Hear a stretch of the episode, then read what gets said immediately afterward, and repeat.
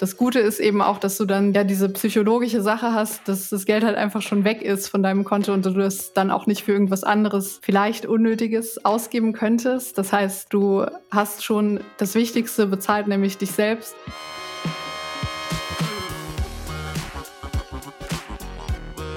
Willkommen bei Money Mindset, dem Finanzpodcast von Business Insider. Hier spreche ich mit meinen Gästen darüber, wie sie zu ihrem Vermögen gekommen sind, was sie mit ihrem Geld machen und was ihr euch von ihnen abschauen könnt. Ich bin Leo Ginsburg, Wirtschaftsredakteur bei Business Insider. Disclaimer.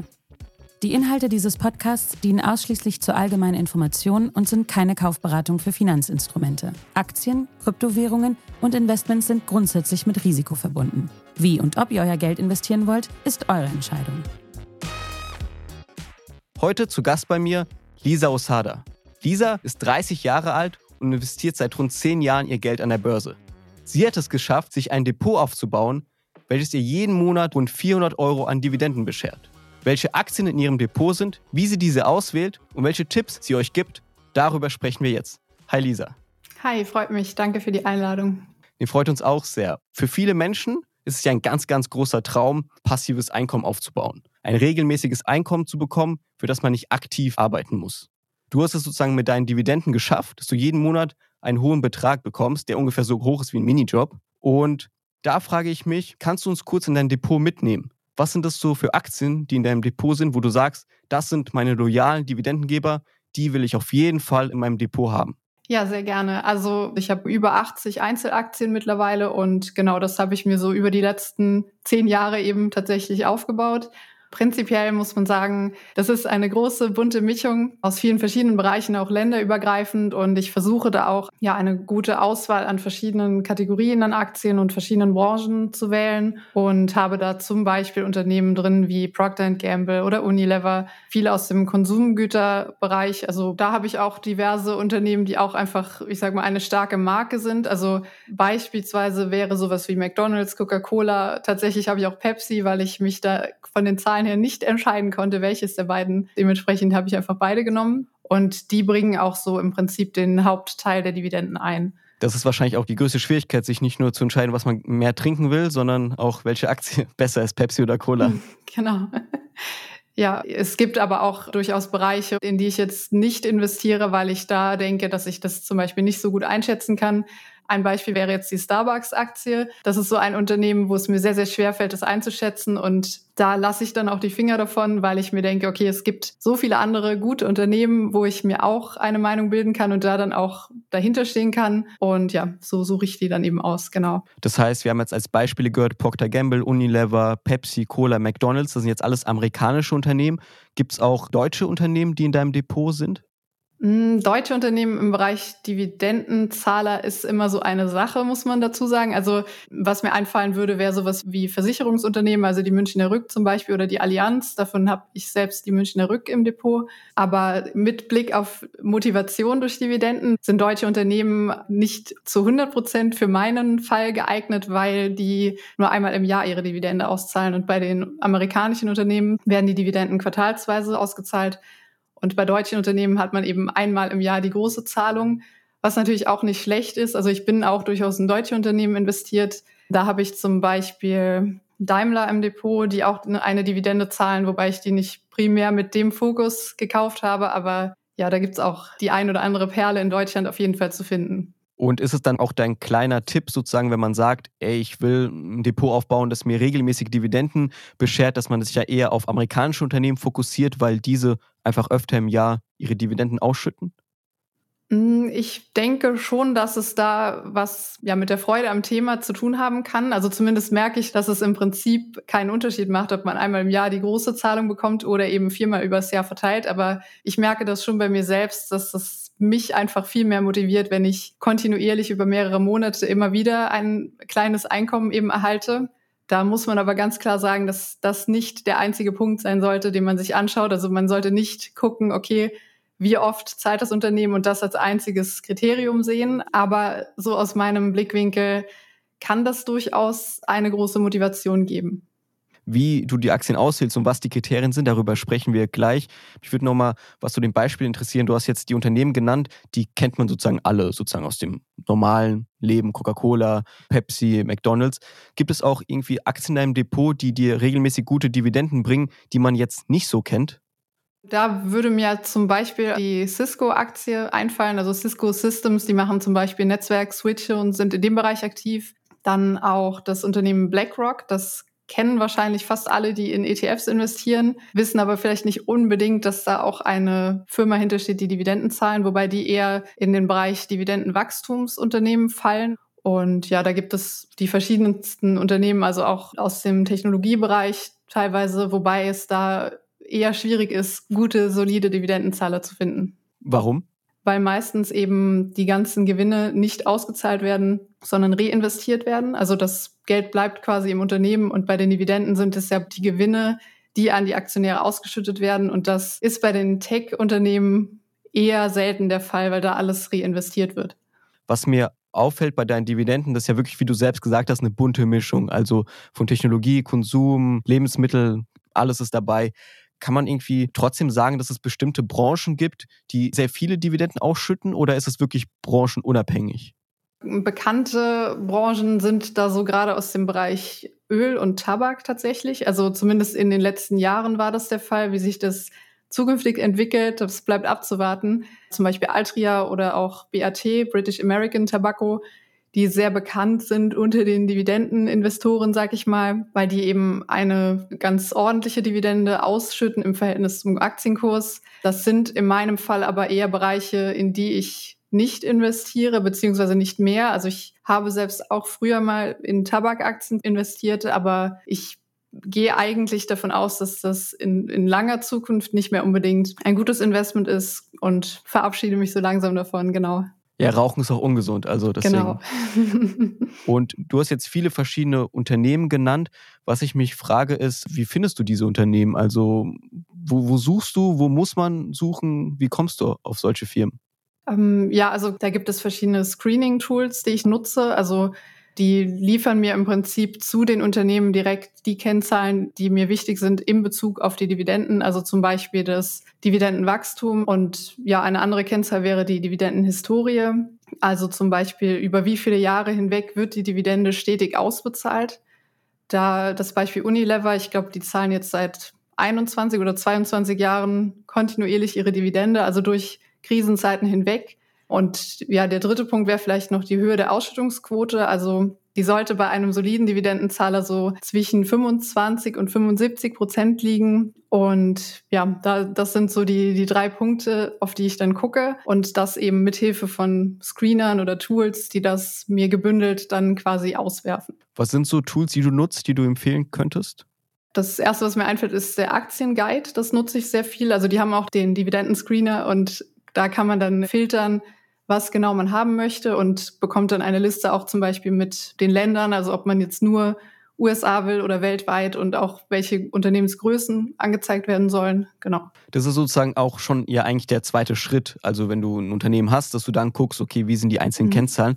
Aber kommen wir zurück zum ersten Schritt. Also wie kommst du überhaupt auf das Unternehmen selbst? Ja, das ist tatsächlich auch so ein bisschen mit offenen Augen durchs Leben gehen, würde ich sagen. Also ich habe zum Beispiel auf meinem Instagram-Kanal so ein Format gestartet, das heißt Aktien im Alltag. Und da zeige ich im Prinzip einfach, wenn ich irgendwo spazieren bin oder einkaufen bin, äh, ein Foto, wo dann irgendein Produkt drauf ist oder gestern zum Beispiel ein, ein Bagger, wo man dann einfach vielleicht nicht sofort weiß, ob das Unternehmen dahinter an der Börse ist und packe dann da den Screenshot dazu. Und das ist so ein Format, was ähm, ja den Aktienfilter, sage ich mal, aktiviert für sich selbst und dann einfach ein bisschen schaut, welche Produkte gibt es, welche Unternehmen sind vielleicht an der Börse und so komme ich dann im Prinzip auch auf meine Investmentideen oder Gedanken dazu. Und dann kommt das alles so Schritt für Schritt. Also ich würde generell nicht in Unternehmen investieren, wo ich jetzt überhaupt nicht weiß, was die machen oder einfach nicht verstehe, wie die ihr Geld verdienen.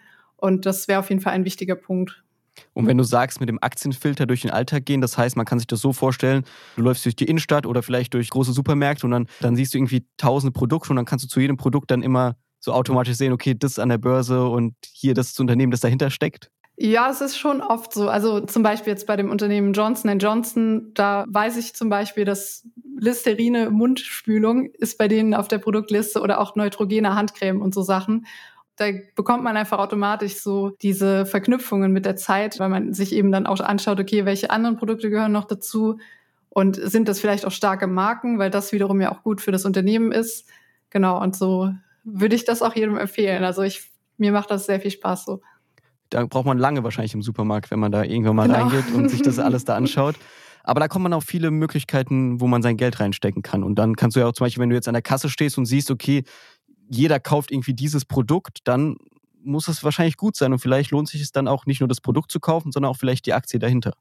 Ja, man könnte sogar auch überlegen, okay, wer ist denn der Produzent von dem Kassenband? Welche Zahlungsanbieter haben die hier? Also zum Beispiel bezahlen viele mit Visa oder wer produziert überhaupt das Gerät? Also da gibt's halt. Oder Einkaufswagen, wer produziert die? Genau, wer, oder die, die Reifen vom Einkaufswagen. Es sind halt tatsächlich oft so Sachen, ähm, wo dann häufig auch irgendwelche Weltmarktführer hinterstehen, wo man aber einfach das gar nicht auf dem Schirm hat. Zum Beispiel auch Thema Aufzüge, Rolltreppen das ist eigentlich ein Thema, was, glaube ich, für die meisten eher relativ langweilig klingt erstmal. Aber wenn man sich damit beschäftigt, dann kann man da auch einiges entdecken. Also wer zum Beispiel der Marktführer ist im Bereich Rolltreppen oder im Bereich Aufzüge. Und dann wiederum kann man überlegen, wir werden ja immer älter, die Lebenserwartung steigt und steigt. Und das bedeutet auch, dass wir in Zukunft wahrscheinlich mehr Aufzüge brauchen in Gebäuden, damit eben auch ältere Menschen die Gebäude noch betreten können. Und das sind halt einfach so Themen, die sich dann daraus bilden können. Und wenn du dann diese Aktien gefunden hast oder denkst, okay, das hat Potenzial, da gehst du ja nach deinen Kennzahlen, wie du uns erzählt hast. Wenn man jetzt sich die Aktie anschaut und man sieht, okay, das ist eine hohe Dividendenrendite, sollte das sozusagen ein Grund sein, wo man sagt, okay, kaufen, kaufen, kaufen? Ähm, nee, auf keinen Fall. Also generell sollte man sich nicht nur eine Kennzahl anschauen und die immer alle im, im Gesamtbild betrachten. Also bei einer sehr hohen Dividendenrendite ist das auch oftmals eher sogar ein schlechtes Zeichen. Also wenn die jetzt deutlich über 10 Prozent zum Beispiel liegt, dann ist es häufig so, dass die Dividende vielleicht noch ein, ein paar Monate oder ein paar Jahre gezahlt werden kann und dann einfach kein Geld mehr übrig ist und das Unternehmen vielleicht komplett pleite ist. Und genau deswegen ist es wichtig, dass man sich alles anguckt dazu. Gibt es noch andere Warnzeichen, auf die man achten sollte, neben einer extrem hohen Dividendenrendite? Mm, ja, man sollte auch schauen, woraus die Dividende gezahlt wird bei den Dividendentiteln. Also wenn die jetzt aus der Unternehmenssubstanz zum Beispiel gezahlt werden und nicht aus den Gewinnen oder aus dem Free Cashflow, dann ist es so eine Sache, ob das langfristig gut gehen kann. Also es kann durchaus mal sein, dass das vielleicht für ein Jahr oder so funktioniert, wenn eine extreme Krise ist oder das Unternehmen einfach gerade sehr schwierige Zeiten hat. Aber wenn das immer der Fall ist oder über einen längeren Zeitraum, dann, dann sollten da die Alarmglocken angehen. Und wenn jetzt jemand den Podcast hört und denkt, wow, ich will auch ein Depot haben, das mir ähm, Dividenden jeden Monat beschert oder auch einmal pro Jahr, was ist so dein wichtigster Tipp, wenn man auch so ein passives Einkommen in Form von Dividenden aufbauen will? Mm, ja, das ist so dieser klassische Spruch von wegen bezahle dich selbst zuerst. Also das ist bei mir so die Sache, dass ich regelmäßig, wenn mein Gehalt eingeht, auch direkt in verschiedene Aktien investiere, also über Sparpläne einfach. Und das ist in meinem Empfinden so der, der beste Start, wenn man jetzt nicht sowieso schon irgendwie eine größere Summe gespart hat und wenn man dann komplett am Anfang steht, dann würde ich auf jeden Fall auch dazu raten, dass man jetzt nicht alles auf eine Karte setzt, natürlich, also nicht alles in ein Unternehmen, auch wenn es noch so toll aussieht, ähm, und dann eben ja breit streuen und auch mit kleinen Beträgen starten, dass man überhaupt erstmal versteht, was passiert da überhaupt. Also dass man das in seinem Depot dann auch sieht, wenn das gekauft wird, wie, wie verhält sich das denn über einen längeren Zeitraum und ja, also einfach Stück für Stück das Aufbauen, mit kleinen Beträgen starten, dass man eben nicht am Anfang große Fehler mit viel Geld macht, sondern ein paar Fehler wird man sowieso machen, aber die dann vielleicht besser mit den kleinen Beträgen. Werbung. Du brennst für deine Geschäftsidee und möchtest am liebsten sofort durchstarten? Doch um erfolgreich zu wachsen, brauchst du zuerst die richtige Liquiditätsplanung. Die Cashflow-Software von Agicap bietet dir volle Kontrolle über deine Finanzen mit genauen Prognosen und Echtzeitüberwachung. So erkennst du Aufwärts- und Abwärtstrends rechtzeitig und kannst zuverlässig über Neueinstellungen oder zukünftige Investitionen entscheiden. Automatisiere jetzt deine Liquiditätsplanung und triff die richtige Wahl für deinen Erfolg. Mehr Infos gibt's unter agicap.com und in den Show Notes. Du hast gesagt, du hast ungefähr 80 Aktien in deinem Depot. Investierst du neben Einzelaktien auch in ETFs? Ja, das mache ich auch. Ich habe die Gewichtung aktuell ungefähr 80 Prozent Einzelaktien und der Rest sind ETFs, genau. Und da kommt es auch ganz drauf an. Also ich habe weltweite Produkte, aber auch teilweise Branchen- oder Themen-ETFs, weil ich da denke, dass ich mich schwer tun würde, einzelne Aktien zu finden, die gut sind, also die qualitativ sind und da dann eben lieber so ein ETF-Produkt nehme, genau. Wenn du sagst weltweite ETFs, also zum Beispiel den MCI World, hast du dann auch ein Depot? Genau, ja. Und äh, bei den Branchen-ETFs kannst du da vielleicht ein paar Beispiele nennen, also was da in deinem Depot landet? Genau, also das eine ist ein Länder-ETF, der sich speziell auf Indien bezieht, also den indischen Markt und indische Unternehmen. Da finde ich es schwer einzuschätzen, welche Unternehmen da wirklich qualitativ sind, zumal ich die Sprache ganz klar auch nicht verstehe. Also das heißt, ich kann mir jetzt auf den Unternehmenswebseiten maximal in Englisch was durchlesen, aber da finde ich es schwierig, eben ein, eine einzelne Aktie mir rauszusuchen, möchte aber gleichzeitig auch von der Entwicklung des Landes in Zukunft profitieren und dementsprechend suche ich mir da dann gerne einen ETF aus. Du hast auch selbst angesprochen, dass dein Tipp ist es, dass man am Anfang sich einen monatlichen Sparplan einstellt. Also wenn man jetzt 2000 Euro netto Gehalt kriegt, dass man irgendwie automatisch, wenn das Gehalt kommt, keine Ahnung, 10 Prozent, 200 Euro direkt in diesen Sparplan steckt. Machst du das selbst auch, dass du so einen monatlichen Sparplan hast?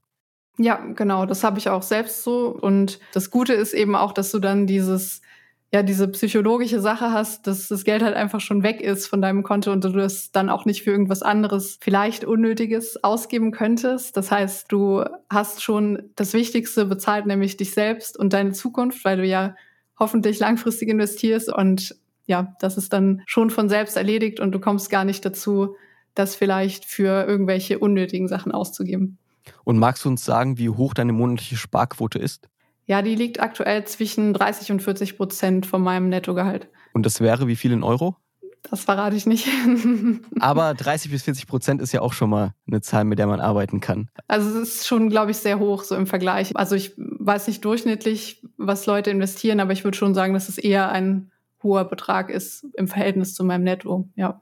Und eine Frage, die natürlich auch sehr wichtig ist, wenn man jetzt schon zehn Jahre an der Börse sein Geld investiert und 400 Euro im Monat an Dividenden bekommt, dann muss natürlich auch das Depot eine bestimmte Größe haben. Magst du uns vielleicht verraten, wie hoch dein Depot ist? Ähm, die genaue Summe ungerne, beziehungsweise die genaue Summe schreibe ich auch nirgendwo hin, aber ja, es ist auf jeden Fall über sechsstellig. Und kannst du auch verraten, warum du aber nicht sagen willst, wie hoch dein Depot ist? Also gibt es da irgendwie Gründe oder? Ich sag mal so, mit meiner bisherigen Social-Media-Erfahrung, da muss man sich echt schon manchmal Sachen anhören. Ich weiß nicht, ob das vielleicht auch am Frau-Sein liegt, dass man da teilweise so Sprüche bekommt, was einen da auch so ein bisschen vorsichtig macht, weil es halt auch viele verrückte Menschen einfach gibt. Was sind das so für Sprüche, die man da kriegt? Ähm, alles Mögliche. Also teilweise auch unterste Schublade so Sachen, aber auch einfach so dieses Pauschale, dass Leute halt denken, dass man als Frau von sowas eben keine Ahnung haben kann oder so. Und ich kann mir eben vorstellen, dass bei so konkreten, ja, konkreten Summen oder konkreten Zahlen auch von solchen Seiten oder Personen eben auch viel Negatives kommen könnte. Und ja, das ist so ein bisschen dann Vermeiden davon. Wie, wie fühlst du dich dabei eigentlich, dass du dann so Nachrichten kriegst und sowas lesen musst? Es trifft einen schon irgendwie. Also man weiß eigentlich, dass das Personen sind, die einen ja nicht kennen, also die einfach sich die Meinung bilden. Und das ist nochmal was anderes, als jemanden persönlich zu kennen, definitiv. Aber es ist schon teilweise belastend, was man da so liest. Ja.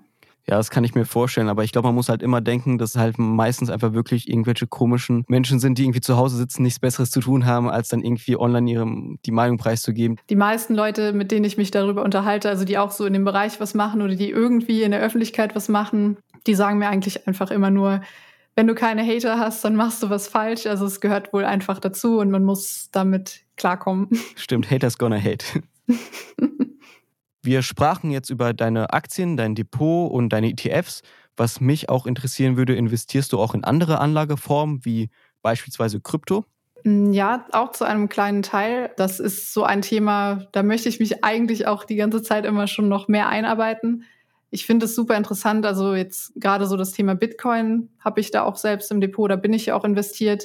Und ich denke auch, dass das Zukunftspotenzial hat. Also dass uns das jetzt nicht nur noch die nächsten zwei Jahre begleitet, sondern längerfristig. Mein Fokus ist aber definitiv bei den Aktien und ich denke auch, das wird sich nicht unbedingt ändern. Auf deinem Instagram-Account Aktiengram stellst du auch immer viele Fotos online oder zeigst dein, äh, deiner Community, dass du auch viele Bücher liest. Also viele Bücher zum Thema Finanzen. Und äh, was mich interessieren würde, hast du vielleicht einen Buchtipp für unsere Hörerinnen und Hörer, wo du sagst, das Buch würde ich empfehlen, da könnt ihr sehr viel lernen?